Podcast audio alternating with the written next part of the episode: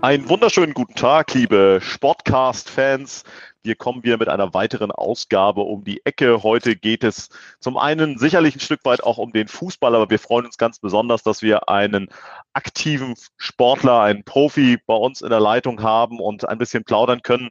Es ist der ehemalige Fußballprofi Stefan Schnorr, der seine ersten Fußball Gehversuche beim VfR Neumünster in Schleswig-Holstein gemacht hat. Viele kennen ihn aber auch aus der Bundesliga. Beim Hamburger SV hat er gespielt bis 1998, wechselte dann zu Derby County nach äh, England und danach dann nochmal fünf Jahre in Wolfsburg drangehängt. Heute sind wir hier, weil wir nicht nur über den Fußball sprechen, sondern auch über die Dinge, die Stefan beruflich auch schon gemacht hat in Sachen Marketing. Er war als TV-Experte aktiv und äh, viele kennen ihn noch bei Sport 1 aus der ein oder anderen Expertenrunde. All das wollen wir zum Anlass nehmen, heute mit ihm zu sprechen. Und ich grüße ganz herzlich, äh, ich meine nach Hamburg, wenn ich richtig informiert bin. Hallo Stefan. Hallo Sebastian, ich grüße dich. Mit dabei ist natürlich auch meine geschätzte Kollegin Olivia Best, die aus Darmstadt dazugeschaltet ist und äh, dieses Gespräch mit mir gemeinsam führen wird. Olivia, ich glaube, du hörst uns auch gut, oder? Ja, hallo ihr zwei. Da grüße ich doch direkt mal aus Darmstadt in den hohen Norden. hallo. Großartig. Ja, dann steigen wir doch gleich ein. Ich hatte gesagt Marketing- und TV-Experte, aber im Moment äh, machst du, glaube ich, Stefan, ganz andere Dinge. Olivia, ich glaube, dazu hast du äh, das ein oder andere schon recherchieren können. Richtig. Ähm, ja, ich habe mich natürlich auch mit deiner Person beschäftigt und habe mir die Frage gestellt, äh, lange im Fußball tätig, äh, TV-Experte und jetzt bei einer dänischen Firma, bei einer Reinigungsfirma. Das äh, musst du mir dann doch noch mal ein bisschen genauer erklären, wie, äh, wie du da in diese Branche gelangt bist. Also, ähm, ich bin ja im November letzten Jahres zurückgetreten als Sportdirektor beim VfB Lübeck. Mhm. Und äh, kenne den Fußball jetzt eigentlich aus allen Richtungen. A, Einmal als sogenannter oder als Spieler, dann als sogenannter TV-Experte und dann als Offizieller. Und äh, irgendwann bin ich zu dem Schluss gekommen, boah, ob das noch wirklich so das ist, was ich möchte. Wenn, würde ich ganz gerne irgendwo zweite Liga oder erste Liga Sportdirektor. Nur so vermessen bin ich ja nun nicht, dass da Vereine jetzt auf die Idee kommen und gleich sagen, so Stefan Schnur, du warst jetzt anderthalb Jahre in Lübeck, das war total toll und äh, jetzt holen wir dich als Sportdirektor. So, und da das die Chance relativ gering ist, muss man sich halt mal umgucken. Und ähm, an diese Firma ACT bin ich gekommen über einen ehemaligen Kollegen aus Dänemark, einen ehemaligen Profi. Und ähm, es gibt in Deutschland einen Hauptsitz, der sitzt in der Nähe von Stuttgart. Und mit den Geschäftsführern habe ich mich getroffen und äh, seit November letzten Jahres äh, darf ich dementsprechend für den Norden ein Produkt und Verfahren äh, vertreiben, was selbstdesinfizierende Oberflächen herstellt, eine selbstreinigende Luft, Viren, Keime, Coronaviren in der Luft abtötet. Das Ganze ohne Chemie, rein Bio, auch von der EU als Bio eingestuft und diese selbstdesinfizierenden Oberflächen halten zwölf Monate. Das heißt aber ja, wenn ich da mal nachfragen darf, ich meine, äh, wo wir gerade jeden Tag über Hygienekonzepte und ähm, ja Dinge sprechen, die eben in Summe mit Reinigungsprozessen zu tun haben, ist das ja eigentlich ein idealer Zeitpunkt für euch, in so einer Pandemie mit so einem Produkt auf den Markt zu kommen? Oder hat das ursächlich miteinander wenig zu tun? Jein. Auf der einen Seite natürlich, ähm, bei dem einen oder anderen rennst du offene Türen ein. Hotels, ähm, Altenheime, äh, Jugendherbergen etc.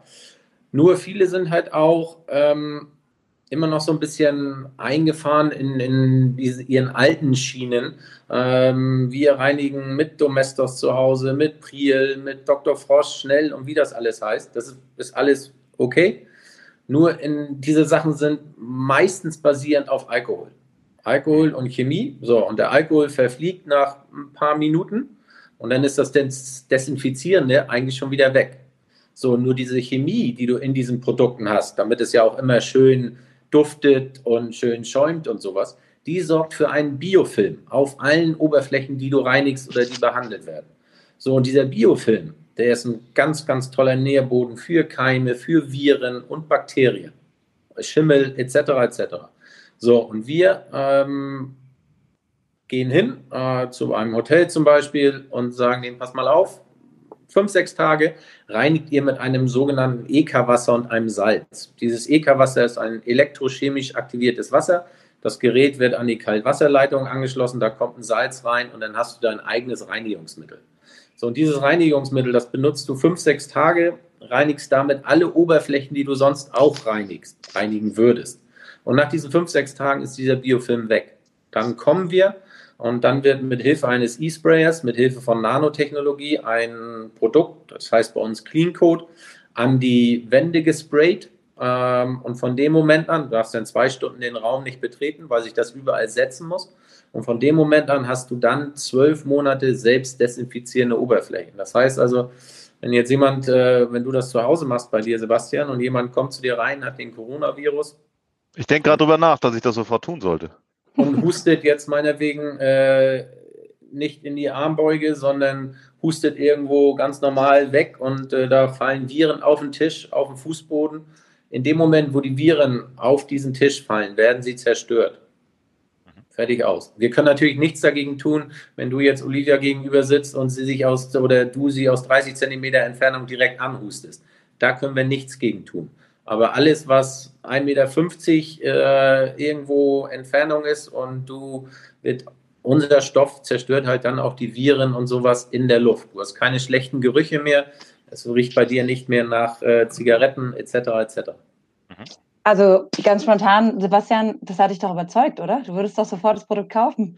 Also ich stelle fest, Stefan hat deine Lektion gelernt. Ne? Also das ist ja wirklich auch von der Verkaufsseite her so. Also ich fühle mich jetzt aufgerufen, das auf jeden Fall kennenlernen zu wollen. Also das muss man sagen. Was mich allerdings auch noch interessieren würde, ist, wenn du dann durch die Tür kommst, Stefan, und die Leute sehen, Mensch, das ist doch hier Stefan Schnorr vom VfL Wolfsburg oder vom VfB Lübeck, wie auch immer man dich kennengelernt hat, da gibt es doch sicherlich auch den einen oder anderen Überraschungseffekt.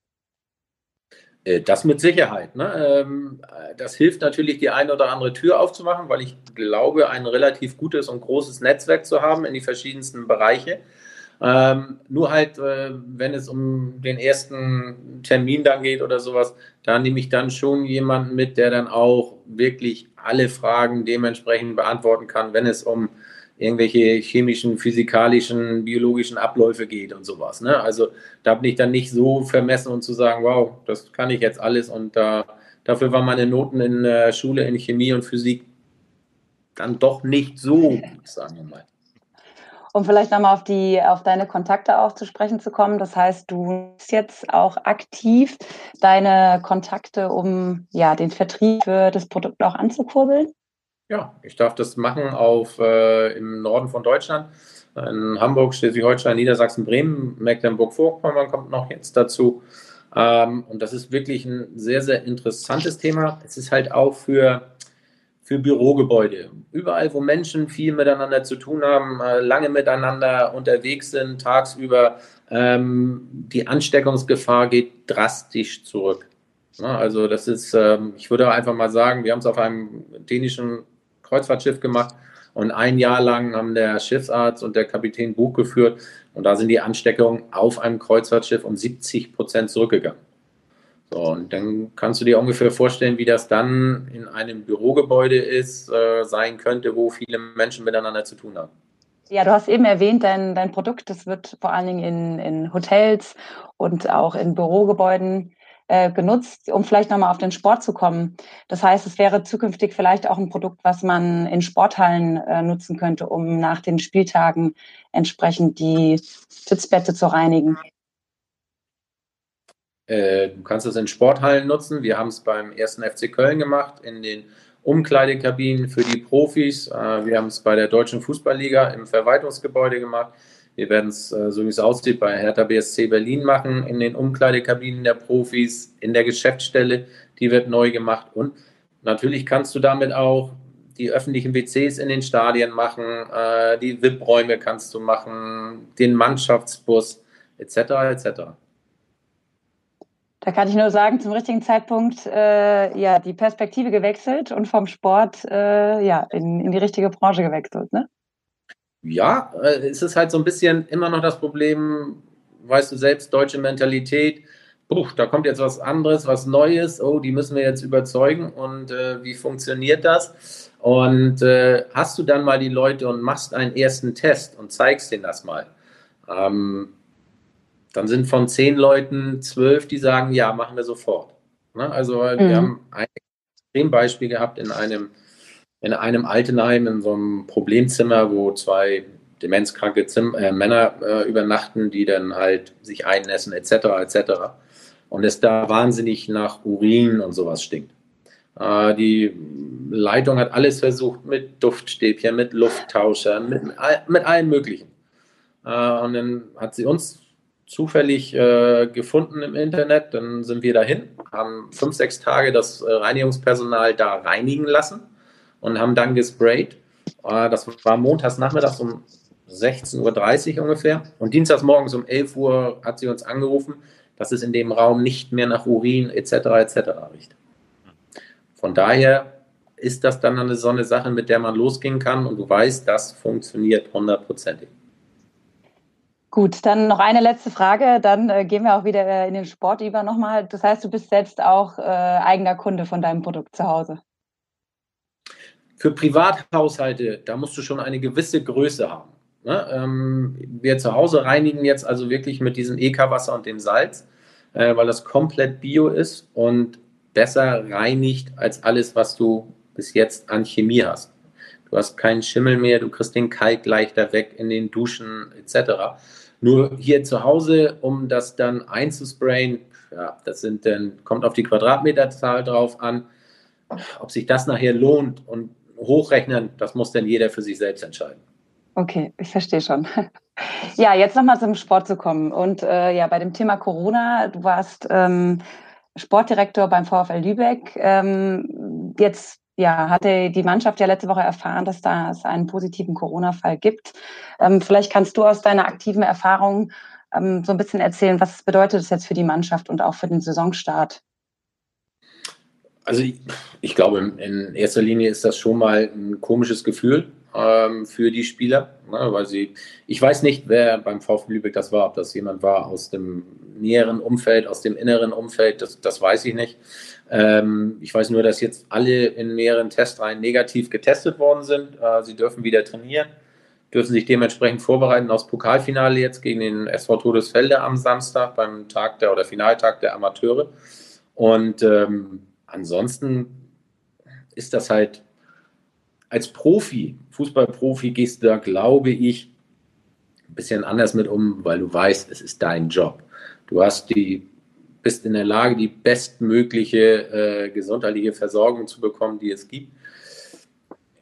Dritte Liga ist zwar auch Profifußball, aber wenn du jetzt den VfB Lübeck nimmst, ist es halt noch nicht so professionell wie, keine Ahnung, beim HSV, FC St. Pauli, Bayern München, RB Leipzig oder wem auch immer. Mhm.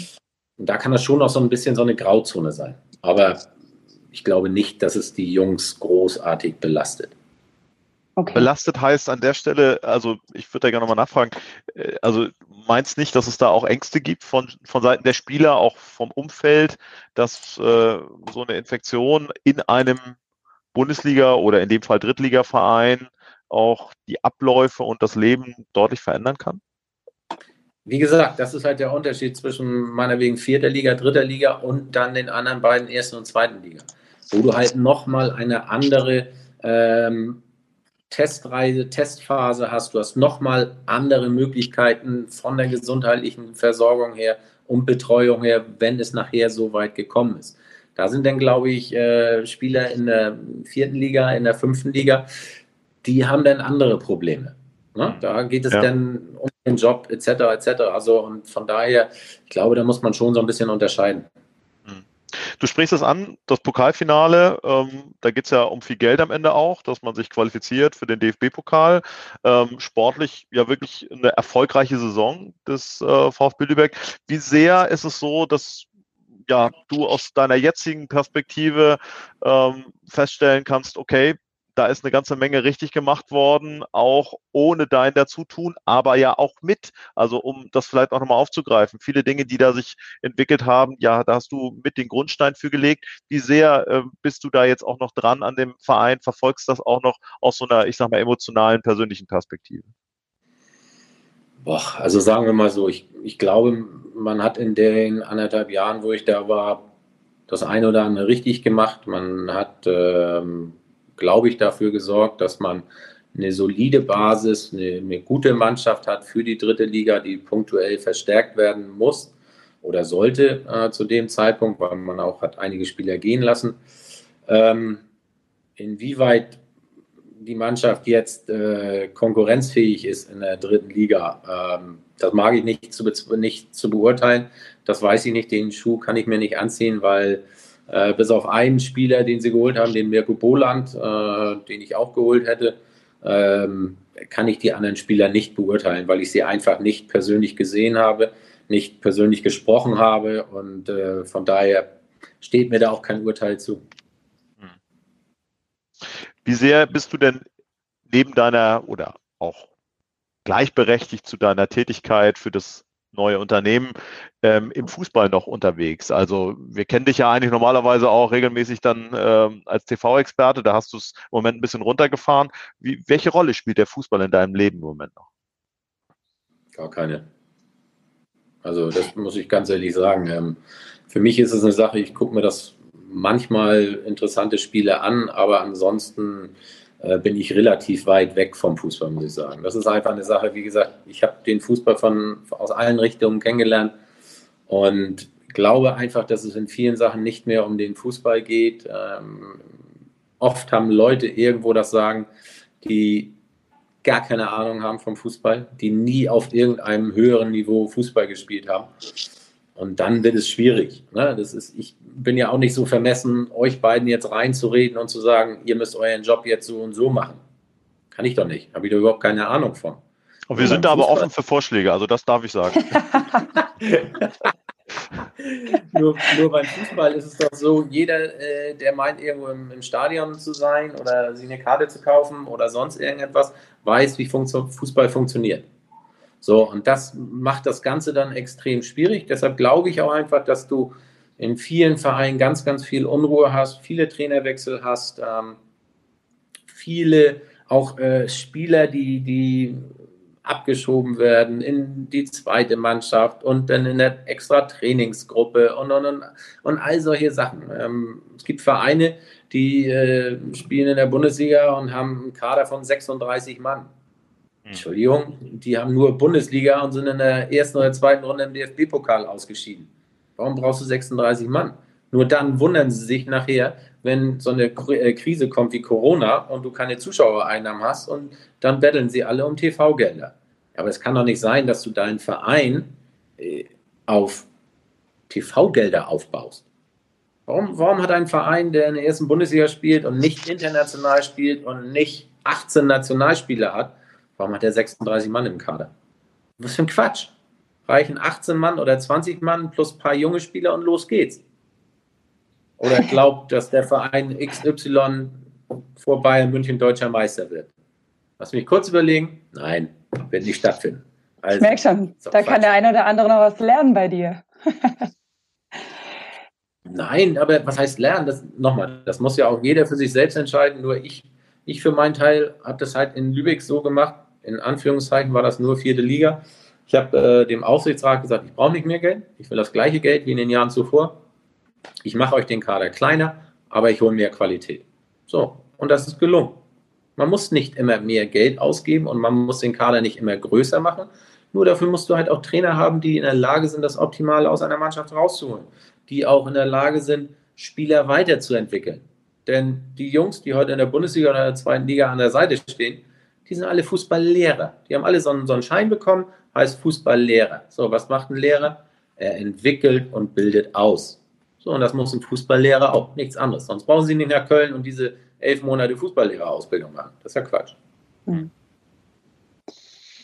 Wo wir vielleicht gerade ähm, bei den wirtschaftlichen Faktoren und äh, dem Kader auch sind, vielleicht auch nochmal zukünftig gesehen mit, mit der Corona-Pandemie. Was ähm, erwartest du von der neuen Fußballsaison? Eventuell ja auch ohne Zuschauer. Ah, ich glaube schon, dass das eine, eine Umstellung sein wird, auch äh, für die Spieler, wenn es weiter ohne, komplett ohne Zuschauer ist. Ähm, dass du das vielleicht mal einen gewissen Zeitraum hinbekommst. Ja, weil du froh bist, dass es weitergeht und sowas.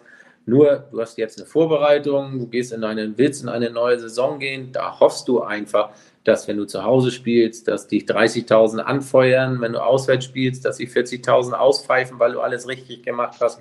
Und wenn das nicht der Fall ist, dann wird das, ist das schon schwierig. Für den Kopf, glaube ich, für die Vereine natürlich, ne, klar, was, was äh, Geldeinnahmen einquellen und sowas angeht, was Sponsoring angeht, VIP-Gäste etc. etc. Das mhm. ist schon eine schwierige Sache. So, hinzu kommt, ähm, dass du im Winter, ich glaube, noch sieben Tage, acht Tage Pause hast. Es wird durchgespielt. Auch das ist was Neues für die Jungs. Ich kenne das aus England. Im ersten Jahr war das eine Umstellung, weil du halt, ja, bis Weihnachten zu Hause isst was, aber anderthalb ist Training kannst ja jetzt nicht, wenn du sieben Tage Pause hast, kannst ja nicht kein Training machen, sondern ja, und das ist schon eine Umstellung. Das musst du hinkriegen vom Kopf. Nur, wie gesagt, sind Profis, die sollten das schon schaffen können. Hm. Die abgelaufene Saison hat ja gezeigt, dass das auch funktioniert. Die Disziplin ja bis auf ganz wenige Ausnahmen war, denke ich, relativ hoch, auch bei den Profis, dass sie sich eben im Prinzip an die, an die Spielregeln gehalten haben. Glaubst du denn, mal äh, gesetzt den Fall, wir werden jetzt noch ein ganzes Jahr lang die äh, Situation erleben ohne Zuschauer, dass sich der Bundesliga-Fußball und auch der, der Sport an dieser Stelle äh, verändern wird? Also wird es auch Auswirkungen haben auf den Fußball selbst? Also ich könnte mir das schon vorstellen. Ich glaube, dass man nach so einer Phase, in so einer Krise oder nach so einer Krise so ein bisschen wieder back to the roots kommt. Ich hm. glaube schon, dass das, was ich eben gesagt habe, ähm, dass es Vereine gibt, die einen viel, viel zu großen Kader hatten, dass die das gemerkt haben und dass nach dieser Krise mit Beginn der neuen Saison, wenn das Transferfenster geschlossen ist, relativ viele Fußballer ohne Job dastehen werden. Da bin ich mir ziemlich sicher. Ähm, die Spitze wird es immer geben, ne? die Schere wird immer, immer größer, aber ich glaube auch, dass ähm, solange du weniger Zuschauer oder gar keine Zuschauer im Stadion hast, wird es schon mal das ein oder andere Ergebnis geben, was vielleicht ein bisschen überraschend ist. Das könnte ich mir schon vorstellen.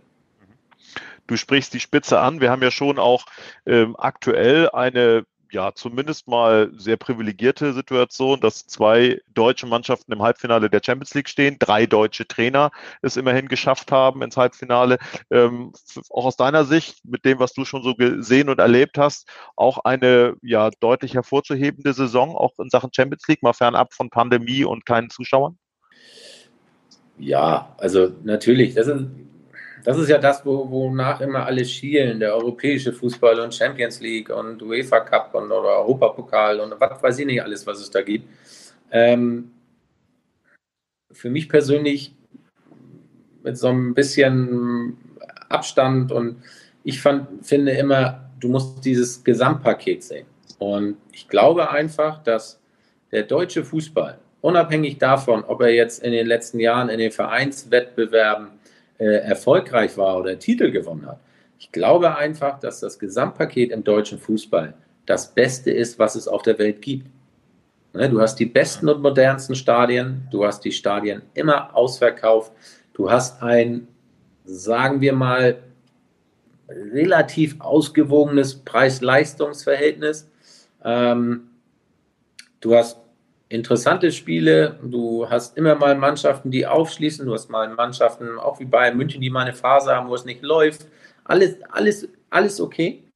Und wenn du dann in andere Ligen guckst, dann hast du einfach Sachen wie, keine Ahnung, nimm England, wo alle sprechen, ah, die beste Liga der Welt und sowas. Ja, nur wie viele Zuschauer können sich das denn leisten, 150 Pfund pro Spiel ausgeben? Hm, hm. Für ein Spiel. Das funktioniert nicht. Ne? Ja. So, und guck dir das mal an. Ich habe mal so eine, so eine, musste mal was machen für eine TV-Sendung, das ist anderthalb Jahre oder zwei Jahre her. Und habe da mal so eine Auflistung gemacht, äh, wie viele Legionäre wo spielen und sowas. So, die meisten Legionäre gibt es in England. Ja, aber das hat doch nichts mehr mit englischem Fußball zu tun, ne? sondern das ist europäischer Fußball. Und die Nation, die in den letzten Jahren am erfolgreichsten war, egal ob es jetzt Nationalmannschaft war oder ob das Vereinswettbewerbe waren. Das waren die Spanier. Und warum? Weil sie die wenigsten Legionäre hatten. Das war spanische Mentalität, die sie gespielt haben, spielen konnten. So. Ja. Und nimm die Spanier oder Spanier, da hast du immer nur Barcelona oder Real Madrid, die machen das auch immer nur unter sich aus. Du hast da alte Stadien, ne, die Katastrophe sind. Nimm Italien, der Fußball, kann doch nicht sein, dass du bei Lazio Rom gegen AS Rom 7000 Zuschauer im Stadion hast. Bei so einem Derby. Das hm. gibt es doch nicht. Ne? Ja. So, und da gibt es ja so viele. Und deshalb muss man einfach sagen, man sollte vielleicht mal wegkommen, immer zu sagen, boah, äh, wichtig sind diese internationalen Titel. Ich glaube, das beste Paket, was man im Fußball im Moment zu bieten hat, ist die deutsche Bundesliga.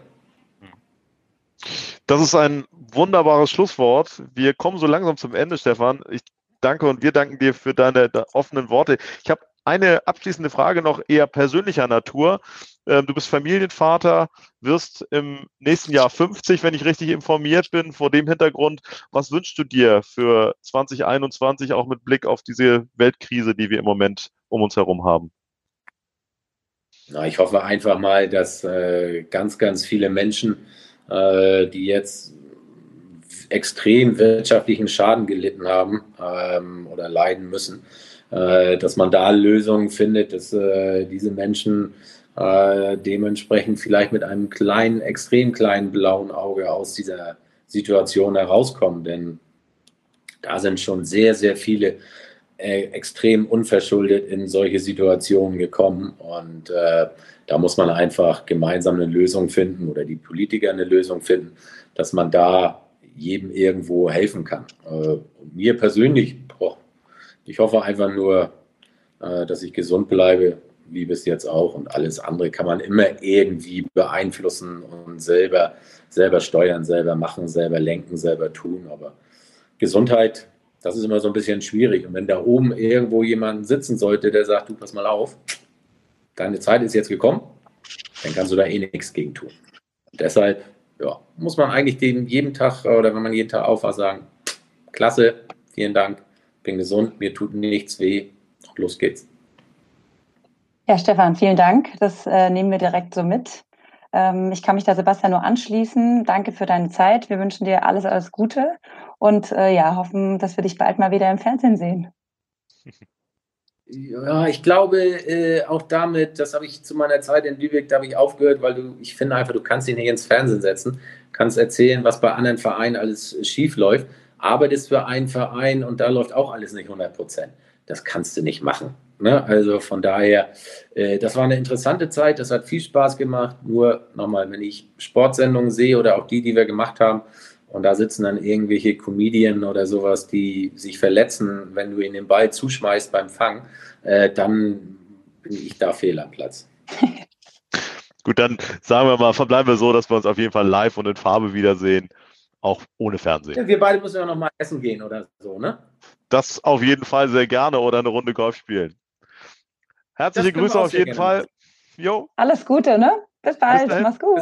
Danke dir. ciao. ciao.